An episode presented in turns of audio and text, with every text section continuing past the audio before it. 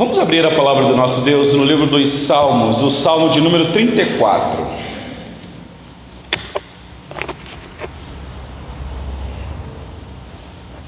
Semana passada nós concluímos aqui a exposição do Salmo 33 e me parece que naquela exposição eu disse que eu explicaria para vocês que tipo de instrumentos seriam aqueles apresentados no Salmo 33, porque não sei se vocês lembram, no Salmo 33 foi a primeira vez que apareceu instrumentos no ato de adoração, de louvor ao nosso Deus. E eu disse na mensagem, depois ouvi no áudio, que eu iria explicar para vocês que tipo de instrumentos eram aquele acabou que na exposição eu não expliquei. E hoje, como nós vamos fazer uma exposição do Salmo 34, então eu não terei tempo de voltar no Salmo 33. Mas, meus irmãos, a primeira vez que o salmo apresenta uns instrumentos são instrumentos de percussão. Eu disse que muitos de nós hoje se escandalizaria com esses instrumentos no culto, mas foi isso que aconteceu. Se você der uma olhadinha depois no salmo, você vai ver que é para louvar o Senhor com instrumentos dentre eles instrumentos de percussão. O problema é que a nossa cultura hoje, especialmente no Brasil, a gente dá uma ênfase nos instrumentos de percussão, nós vamos ser, é, é, é, nós vamos nos assemelhar com outro tipo de grupo de músicas por aí. Mas a verdade é que os judeus louvavam a Deus com instrumentos de percussão. Não tenham dúvida disso e louvavam mesmo, com alegria no coração. Quando cantava, eles cantavam que de longe se ouvia o louvor daquele povo. É claro que hoje a gente tem isso daí como um equilíbrio, meus irmãos. Ah, os instrumentos, até hoje, a discussão dentro da igreja, o que pode e o que não pode no ato de louvor. Vocês, eu, quem um pouquinho mais antigo aqui deve lembrar quando entrou bateria dentro da igreja. Para alguns foi um escândalo, meu Deus, bateria, e a guitarra, o violão. Então essa discussão vai longe. Mas então nós passamos lá pelo Salmo 33 que expressa, meus irmãos, o desejo daquele que foi perdoado de exaltar a Deus. E hoje nós vamos continuar aqui com a exposição do Salmo de Davi, numa outra situação, meus irmãos. Então, Salmo 34, por gentileza. Eu vou ler todo ele, são 22 versículos. Eu vou tentar ser bem sucinto com os irmãos aqui na exposição para a gente ver o que o salmo está dizendo e tirar no final algumas lições para nós aqui neste local. Nós que acabamos de exaltar o Senhor no ato da liturgia com louvores, ainda que limitados, porque por causa do tempo nós cantamos pouco. Poderíamos cantar mais, meus irmãos, porque é exaltar o Senhor, mas por causa do tempo nós somos limitados. Mas olha aí a leitura deste salmo, por gentileza. O título aqui está ah, dito aí. Eu vou ler o que é inspirado, não o que o tradutor colocou. O que o tradutor colocou é provai que o Senhor é bom. Ele coloca isso porque no versículo de número 8 está isso aí. Mas o salmo, o contexto do salmo é isso que eu vou ler aí é, em negrito, que está em itálico, antes do, de começar o salmo. Está dito assim: é o título. Salmo de Davi, quando se fingiu amalucado na presença de Abimeleque, e por este expulso, e ele se foi. Daqui a pouco eu vou explicar isso daqui para vocês. Eu sei que talvez a maioria de vocês conheçam esse relato, mas eu vou tentar rapidamente refrescar a memória de vocês com este relato para entender o salmo. Então agora eu vou ler o salmo. Diz assim: Bendirei o Senhor em todo o tempo, o seu louvor estará sempre nos meus lábios. Gloriar-se-á no Senhor a minha alma, os humildes o ouvirão e se alegrarão. Engrandecei o Senhor comigo, e todos a uma lhe exaltemos o nome. Busquei o Senhor, e ele me acolheu, livrou-me de todos os meus temores. Contemplai-o e sereis iluminados, e o vosso rosto jamais sofrerá vexame. Clamou este aflito, e o Senhor o ouviu e o livrou de todas as suas tribulações. O anjo do Senhor acampa-se ao redor dos que o temem e os livra. Ó, oh, provai e vede que o Senhor é bom Bem-aventurado o homem que nele se refugia. Temei o Senhor, vós os seus santos, pois nada falta falta aos que o temem. Os leões, os leões, leõezinhos sofrem necessidade e passam fome. Porém, aos que buscam o Senhor, bem nenhum lhes faltará. Vinde, filhos, e escutai-me. Eu vos ensinarei o temor do Senhor. Quem é o homem que ama a vida e quer longevidade para o bem? Refreia a língua do mal e os lábios de falarem dolosamente. Aparta-te do mal e pratica o que é bom. Procura a paz e empenha-te por alcançá-la. Os olhos do Senhor repousam sobre os justos e os seus ouvidos estão abertos ao seu clamor.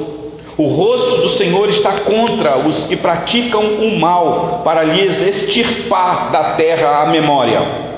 Clamam os justos, e o Senhor os escuta e os livra de todas as suas tribulações. Perto está o Senhor dos que têm o coração quebrantado e salva os de espírito oprimido.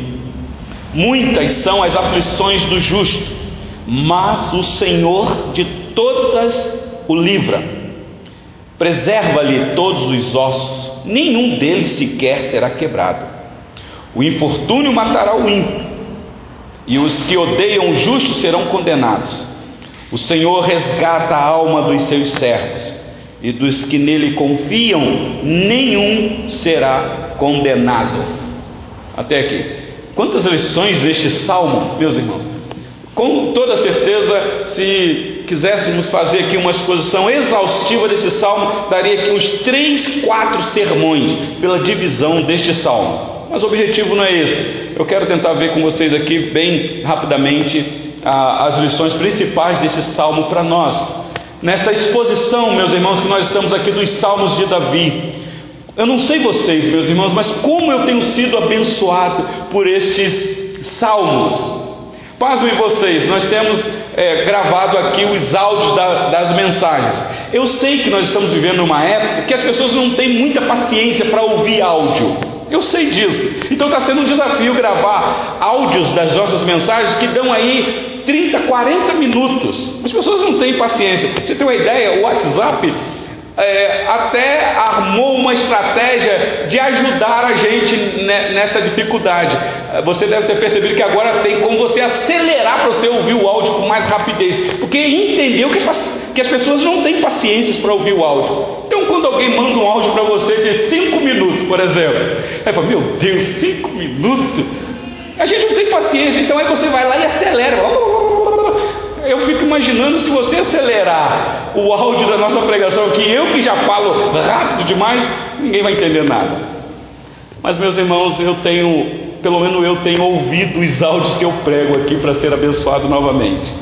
Não que eu me idolatre, mas é até maneira de corrigir algumas coisas que na hora do afã a gente fala e não percebe, no áudio a gente corrige. Mas como eu tenho sido abençoado com a exposição desses salmos, meus irmãos, porque são palavras de Deus, palavras que edificam, que transformam, que nos ensina como adorar a Deus, porque essa é a nossa finalidade, ter prazer em Deus para adorá-lo, glorificá-lo, sentir prazer nele. E os salmos foram escritos, meus irmãos, para nos ensinar a adorar o Senhor e também nos ensinar a orar na hora das grandes dificuldades. Pois bem, o Salmo 34, o contexto dele, você já viu aí no título. É um momento muito cômico na vida de Davi. Meus irmãos, Deus não quis esconder os dramas na vida do seu servo. Pensa comigo, meus irmãos, Davi, o homem segundo o coração de Deus, rei da nação de Israel, o maior de todos os reis que a nação de Israel já teve. Até hoje, vocês sabem disso. Ele é admirado com o símbolo da estrela de Davi estampada na bandeira da nação de Israel. Está lá. No Brasil, há muitos judaizantes que colocam um símbolo da estrela de Davi no carro para mostrar essa importância da vida de Davi dentro da nação de Israel. Mas, meus irmãos, houve um momento na vida desse rei que ele teve que fugir da espada do rei Saul para se salvar. Davi teve que se fingir de louco. Primeira vez que eu li esse relato aqui, eu falei assim: que isso, Davi? Um homem que derrubou o gigante, poder extraordinário, Deus era com ele, um homem que tinha uma visão correta de quem é Deus. O contexto aqui, depois vocês podem ler lá, está no primeiro livro de Samuel, no capítulo 21 e 22. O objetivo aqui é que Saul está no encalço de Davi, quer pegar Davi a todo custo, e Davi tem que fugir, porque ele sabe que se o rei pegar ele, juntamente com o exército do rei Saul, Davi está perdido. Então ele foge. Ele vai passando, ele chega numa cidade que é chamada Nob e encontra lá um sacerdote. E diante do sacerdote ele teve que sair, não conseguiu arma nenhuma e pergunta o sacerdote lá: não tem nenhuma arma aí para que eu possa me valer, porque eu estou num, numa empreitada. E, e se você ler lá, você vai pensar até que Davi mentiu. Porque o sacerdote perguntou a Emelec, se eu não me engano, está trêmulo. Davi, o que você está fazendo aqui? Ah, eu estou aqui, o rei está no encalço. E eu estou com fome, ele estava junto com alguns companheiros, e ele sem arma nenhuma. E é nesse momento que sacerdote fala: Não, não tem arma nenhuma, a não ser aquela que você arrancou a cabeça de Golias. Você lembra, Davi? Está aí enrolado aí, num pano. E pegaram lá e entregou essa espada para Davi. Davi, é, na, é, nesse momento que Davi come o pão da proposição, consagrado só ao sacerdote, que ele estava com fome. Ele com os amigos comeram aquilo ali e saíram batido. Aí Meleque sacerdote abençoou ele. E Davi sai dali, meus irmãos, e vai para uma outra capital da, dos filisteus. Ele sai fugindo da presença de Saul que quer matar ele e cai lá na terra dos filisteus. Filisteus cujo o herói Davi matou. Quando percebe quem era aquele homem que estava lá, o rei falou assim: alguém falou para o rei, você já viu quem que está aí na cidade? Davi, aquele que derrubou Golias, que as mulheres cantando, louvando a, a vitória sobre ele, um homem guerreiro. Mas quando Davi descobriu que o rei sabia quem ele era, Diz que Davi tem uma atitude aqui que é cômico demais. Como? Ele começou a dar um chilique, é, como se estivesse dando uma crise, um ataque epilético. E o relato diz que Davi era barbudo e fez uma coisa nojenta. Começou a virar o olho e babar e deixar a barba, a, a baba dele correr pela barba, ficar como um doido. O rei olhou e falou assim: já tem doido demais aqui na cidade. Como é que me traz esse outro homem doido aqui? E aí então aquilo foi uma estratégia e Davi foge da presença daquele rei. É interessante, meus irmãos, que quando Davi sai dali, ele vai para uma região e fica é, dentro de um refúgio, numa caverna chamada Caverna de Adulão. É o capítulo 22 de 1 Samuel. Depois vocês leiam com calma. Os estudiosos dizem que é desta caverna que ele escreve o Salmo 34 apresentando o livramento de morte que Deus deu a ele novamente. Não foram uma ou duas vezes. Quantos livramentos, meus irmãos? E é nesse momento em que se associa a Davi homens que hoje a gente não gostaria de tê-los do nosso lado. Homens endividados, homens que possivelmente não tinham boa reputação aos olhos da sociedade, gente de baixa qualidade, mas se associam a Davi e o relato que nós temos ali é que aproximadamente 800 homens. E aí então o Salmo 34 brota. E louvado seja Deus por este salmo, meus irmãos. A maioria dos salmos de Davi brotou de crise, crise, meus irmãos. Então, o Salmo 34 é uma oração de gratidão a Deus, ao Senhor, por ter respondido a oração de Davi.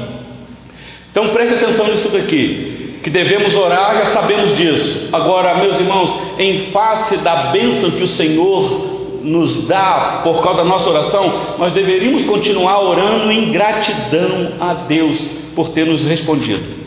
E o salmo aqui está dividido em duas grandes partes que eu vou tentar ver com vocês. A primeira está aí dos versículos 1 a 10. É, dentro desses versículos de 1 a 10 tem uma outra divisão. Eu vou ver com você aqui. Aqui é um testemunho de Davi.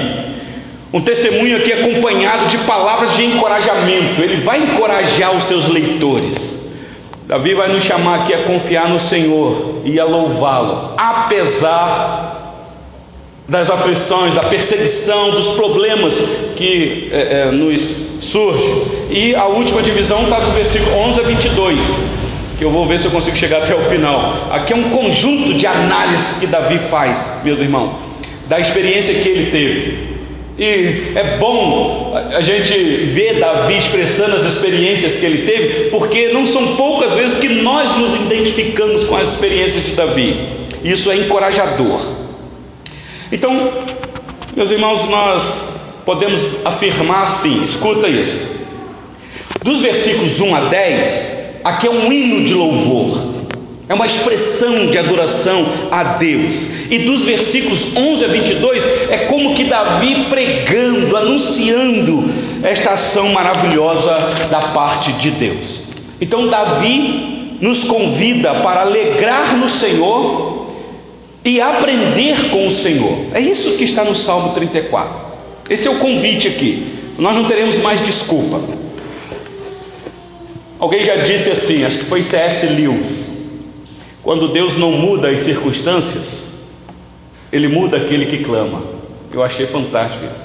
Porque às vezes a gente espera que, ao orarmos, as circunstâncias serão mudadas.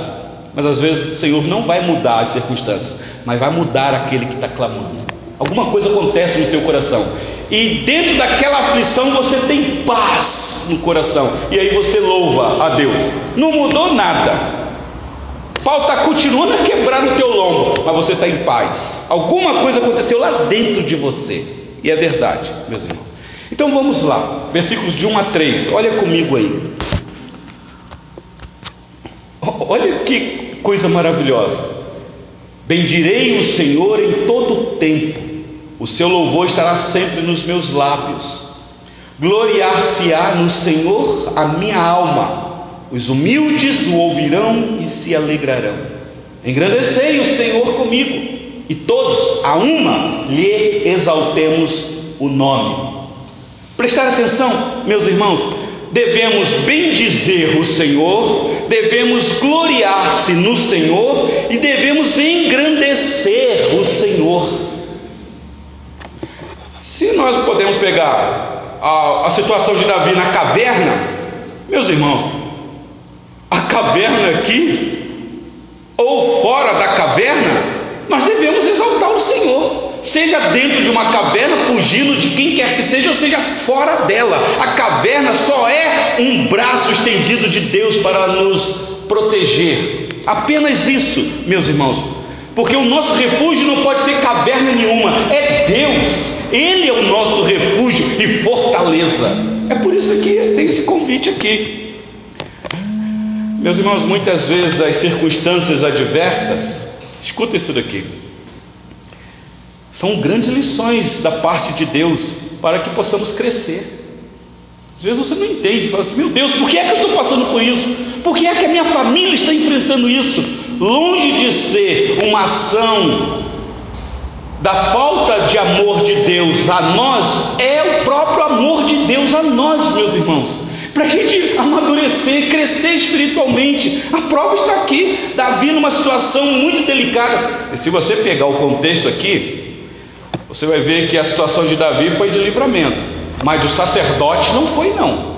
Porque se você continuar lendo o contexto, quando Saul ficou sabendo que Davi passou lá na cidade de Nob, de Nob e conversou com o sacerdote, o rei, o rei Saul manda chamar o sacerdote e os filhos dele. Diz: Que negócio é esse que você deu guarida para Davi aí? Como é que foi isso? Você ainda deu arma para Davi? Você não sabe que o Davi tá, armou conspiração contra o meu reino, querendo tomar o meu reino? E se você ler o texto lá, você vai ver o que é que aconteceu com os sacerdotes. E não só com os sacerdotes. Porque quando Davi chegou na cidade de Nob, tinha um dos pastores de Saul lá, Doeg, se não me engano. E viu Davi lá e delatou Davi. E, então o rei manda acabar com os sacerdotes daquela cidade, com os filhos, com as crianças, até com os animais. Coisa terrível, terrível, meu irmão. Mas aqui Davi está mostrando o quanto o Senhor Deus foi bondoso com ele. Então ele faz esse convite: olha, vamos bendizer o Senhor, vamos gloriar-se no Senhor, vamos engrandecer o Senhor, apesar das cavernas. Mas olha o versículo 4 a 10 agora, meus irmãos, aqui é o clamor que brota de um coração de quem está desesperado. Meus irmãos, saiba que, apesar dos problemas, os problemas não podem nos calar. Eu tenho dito isso daqui vez e outra. Meus irmãos, por pior que seja a sua situação, não pare de clamar a Deus.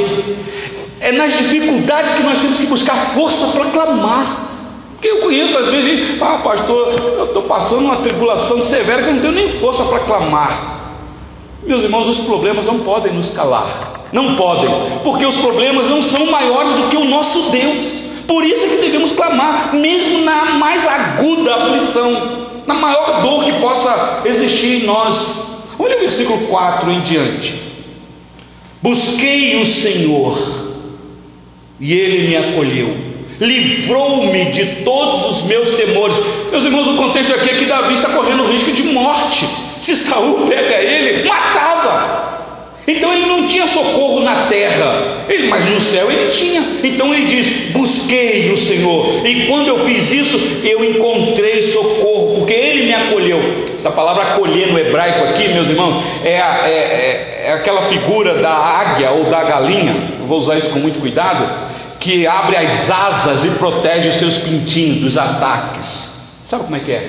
Quando vem o gavião para poder pegar os pintinhos, a mamãe galinha abre as asas e os pintinhos lá debaixo das asas está está seguro, que ela colheu.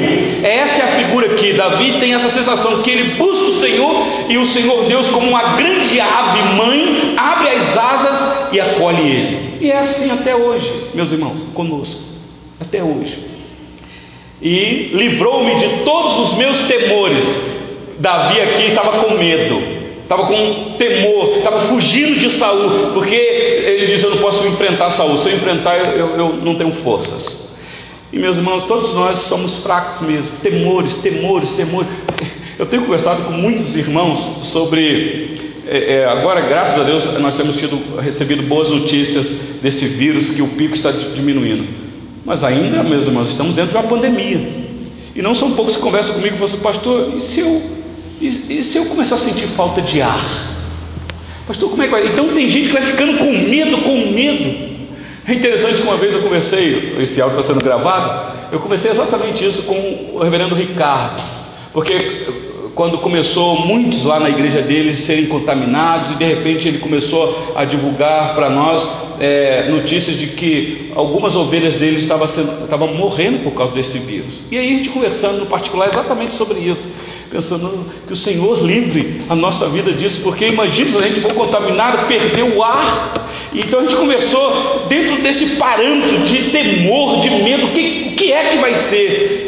Meus irmãos, mal sabíamos que o nosso querido pastor iria ser cometido desta, doença e iria sentir essa sensação, falta de ar, a ponto ele mesmo, quando internado, pediu para ser entubado, porque ele não queria morrer por falta de ar, e aí teve que ser entubado. Mas louvado seja Deus, porque temos tido boas notícias já saiu da intubação, saiu do CTI, está no quarto recuperando, fazendo seus exercícios e em breve estará de volta na sua casa. Louvado seja Deus. Mas, meus irmãos, nós temos os nossos temores. O recurso nosso é, meus irmãos, a medicina. A medicina é um braço de Deus aqui nessa terra, mas o nosso socorro é o Senhor. Por isso, Davi diz: Busquei o Senhor e ele me acolheu. Por isso que no versículo 5 do Salmo 34 ele diz: Contemplai-o e sereis iluminados, porque ele é o único que é luz nas trevas. Então, se você buscar ele, você vai ter luz, você vai ter, será iluminado. Saia das trevas, dos horrores, do temor deste mundo, da escuridão da caverna, por assim dizer. E o vosso rosto jamais sofrerá vexame Ele está dizendo: a escuridão traz vergonha, vexame, mas a luz traz para você socorro. Clamei, ou versículo 6: clamou este aflito, ou este oprimido, que estava debaixo de opressão, e o Senhor o ouviu e o livrou de todas as suas tribulações. Meu Deus, meus irmãos, que, coisa maravilhosa isso daqui. Será que isso daqui é aqui na terra ou é no céu? Será que nós temos a possibilidade dos nossos temores, tribulações, clamar a Deus e Deus livrar de todas? Será que essa promessa é para aqui, para este mundo, meus irmãos? Ou é aqui já um lampejo da garantia daquele que um dia terá as suas tribulações todas livres e nunca mais você sofrerá vexame e tribulação? Por isso que o versículo 7 diz assim: o anjo do Senhor acampa-se ao redor dos que o temem e os livra. Muitos interpretam esse versículo aqui dizendo que o Senhor Deus tem um anjo para cada um de nós, chamado anjo da guarda, né? Está lá te defendendo, te ajudando. Mas, meus irmãos, nós entendemos que o anjo do Senhor aqui é o próprio Senhor, é a própria presença do Deus sobre o teu povo, acolhendo, livrando, protegendo, trazendo luz na hora das tribulações. Por isso que no versículo 8 ele faz esse convite, ele diz: oh, provai e vede que o Senhor é bom.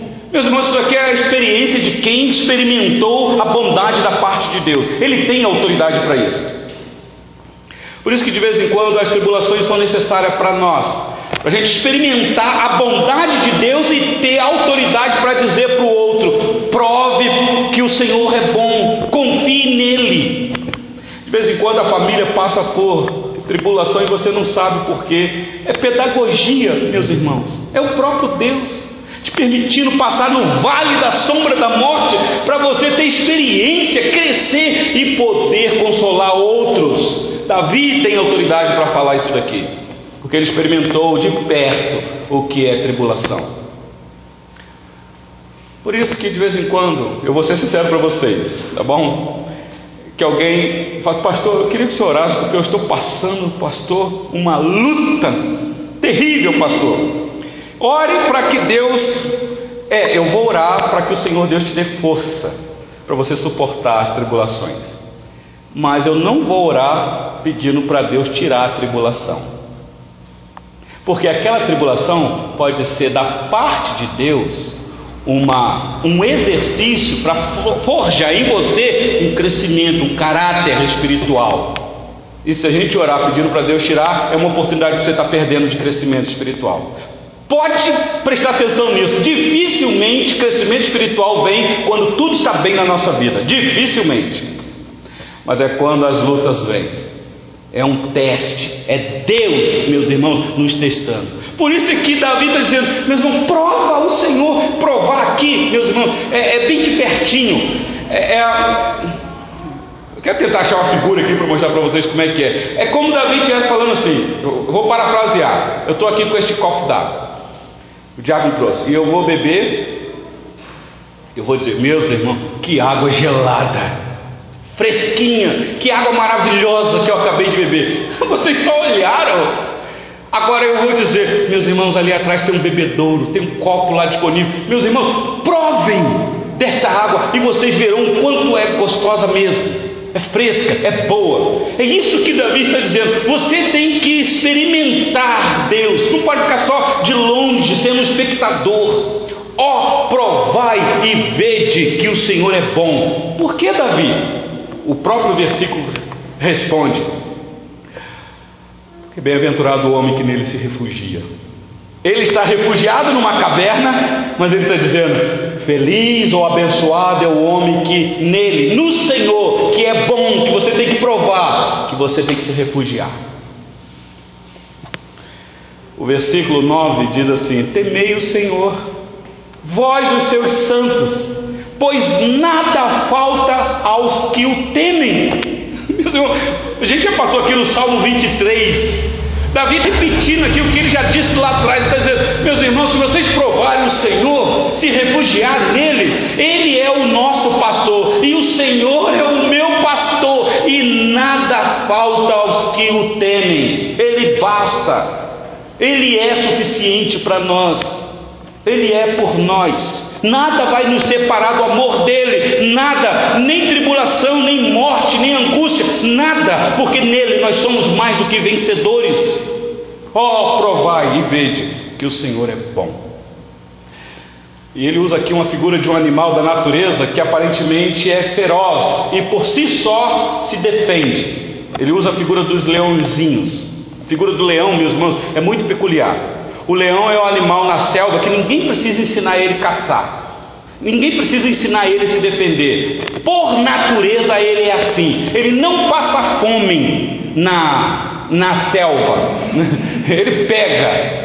Os outros que tem que correr dele. Ele não precisa ir no mercado uh, comprar alguma coisa ou alguém levar alimento para ele. Ele auto se sustenta. Mas Davi está dizendo assim: mas os leõezinhos sofrem necessidade, passam fome. Porém, aos que buscam o Senhor, bem nenhum lhes faltará. O que, que é isso aqui, meus irmãos? Que promessa para nós, nós que às vezes sentimos falta de alguma coisa. De vez em quando você ora e fala, está me faltando isso aqui, está me faltando isso aqui, está me faltando. Que promessas são essas aqui? Bem nenhum lhe faltará. Claro que isso aqui está apontando para Cristo, que daqui a pouco eu vou fazer uma aplicação, meus irmãos. O único que é suficiente, o único que veio nesse mundo e disse: Eu sou o bom pastor, e o bom pastor dá a vida pelas ovelhas. E agora, meus irmãos, depois deste clamor que brota de um coração desesperado, mas que experimentou da parte de Deus o socorro, nós temos aqui agora a segunda parte deste salmo, as lições que nós vamos tirar agora de uma grande pregação. Versículo 10, de 1 a 10 são louvores ao nosso Deus. Escuta isso daqui, meus irmãos. Eu disse que os problemas não podem nos calar, e não podem mesmo. Só que, em você orar e clamar a Deus, muitas vezes você tem que fazer isso contra os teus desejos, contra a vontade do teu coração. Isso aqui que é doído para nós. É fazer aquilo que o Senhor Jesus diz: não seja o que eu quero, mas o que tu queres. Porque às vezes o Senhor Deus não quer tirar o espinho da carne mesmo, não. Você fala, ah, pastor, não estou aguentando isso daqui não. Lembra de Paulo? Mas o espinho vai ficar lá, porque Deus é maior do que o espinho. A graça dele é melhor. Então tenha isso na sua consciência. Mas olha agora, a partir do versículo 11, por gentileza, o que nós vamos ver aqui. Acompanhe aí.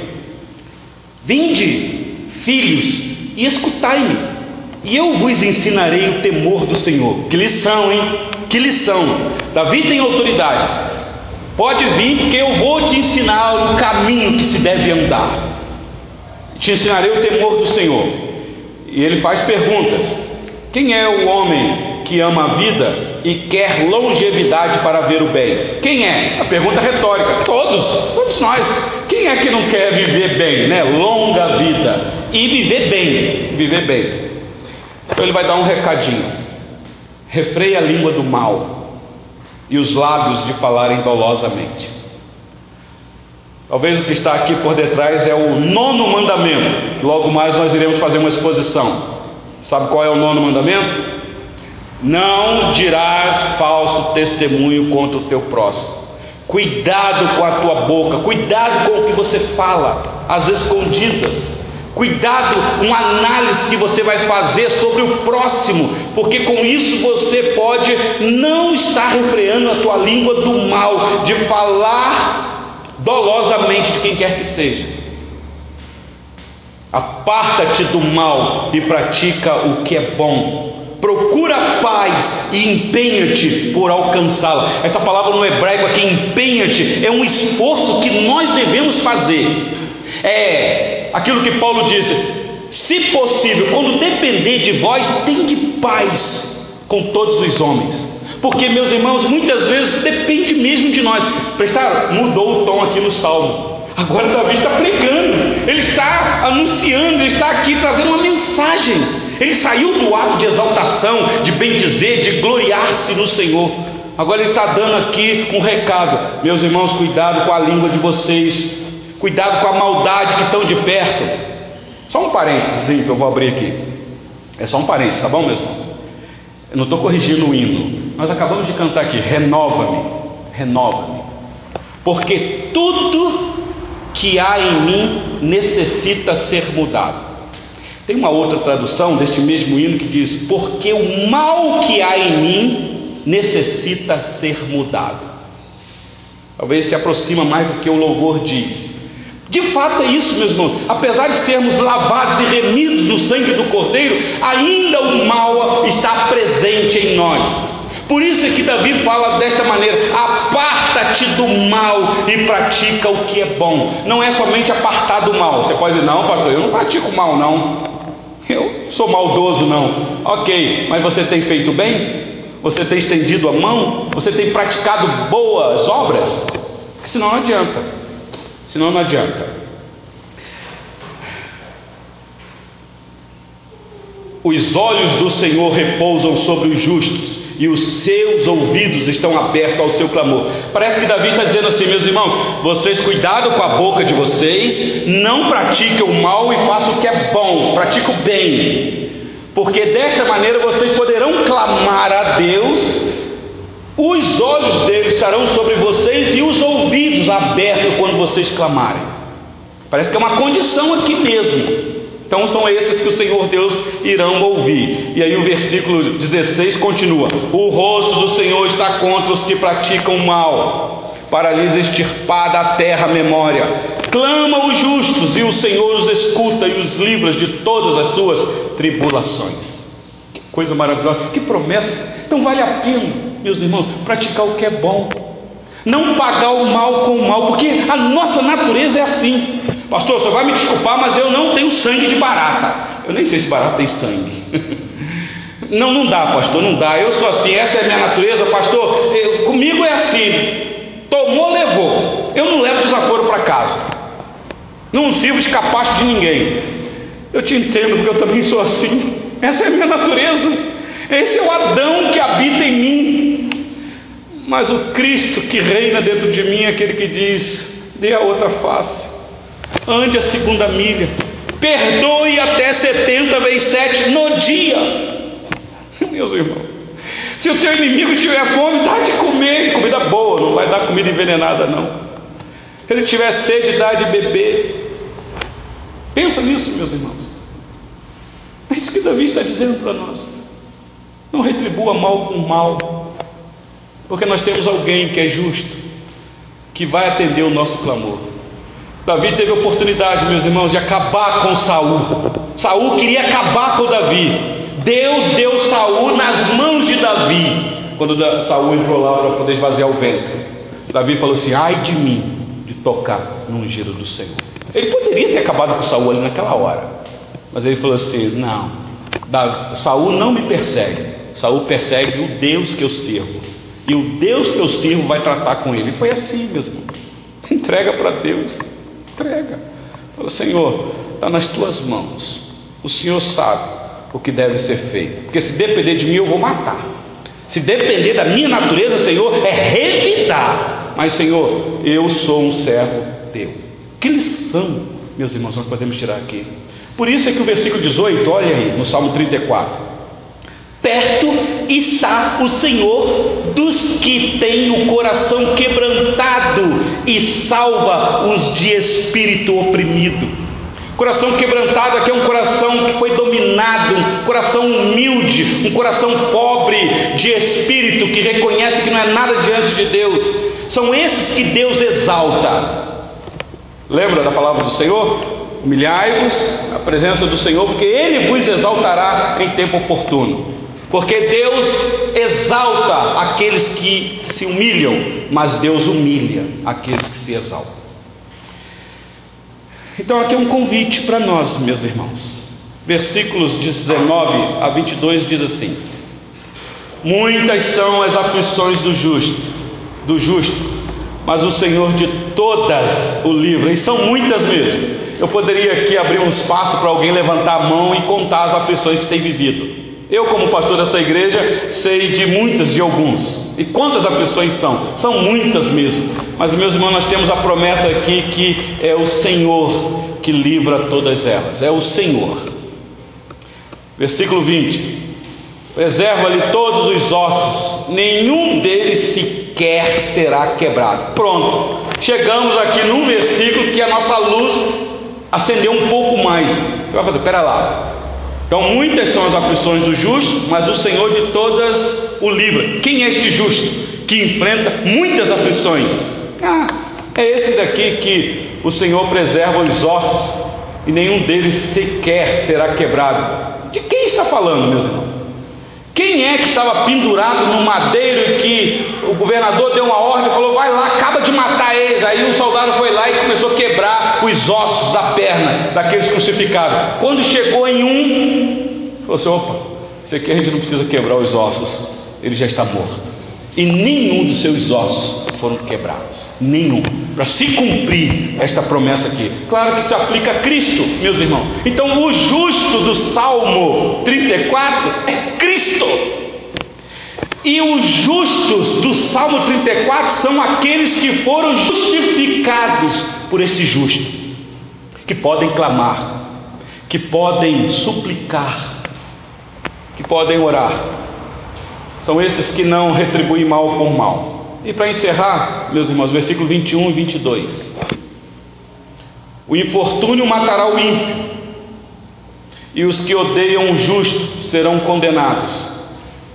O Senhor resgata a alma dos seus servos, e dos que nele confiam, nenhum será condenado.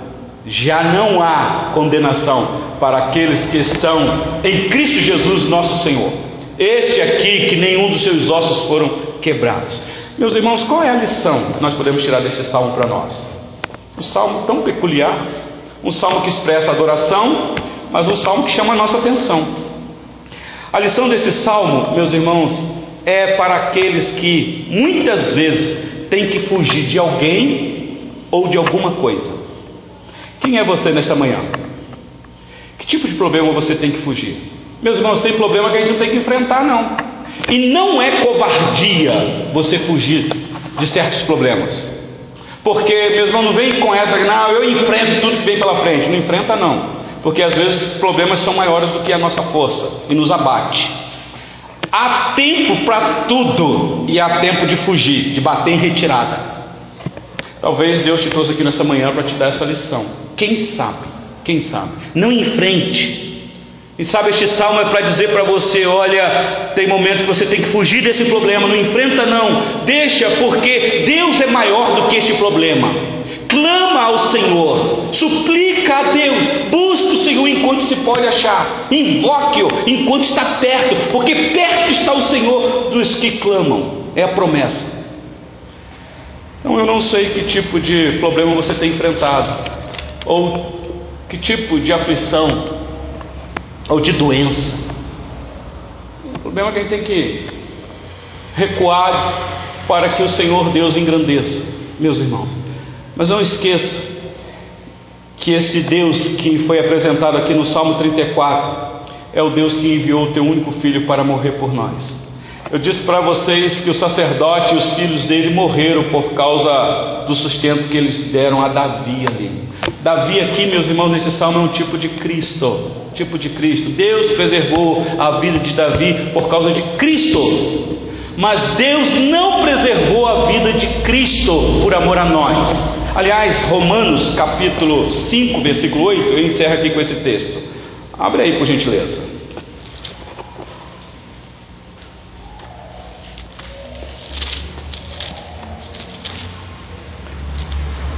Deixa eu ver se é isso mesmo.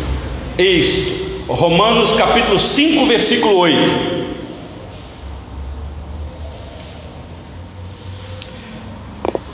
Salmo 34, versículo 8 diz: Ó, oh, provai e vede que o Senhor é bom.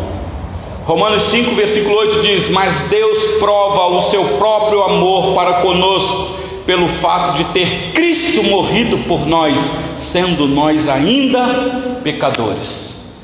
Davi demonstra claramente, meus irmãos, um grande pecador, um dos principais pecadores.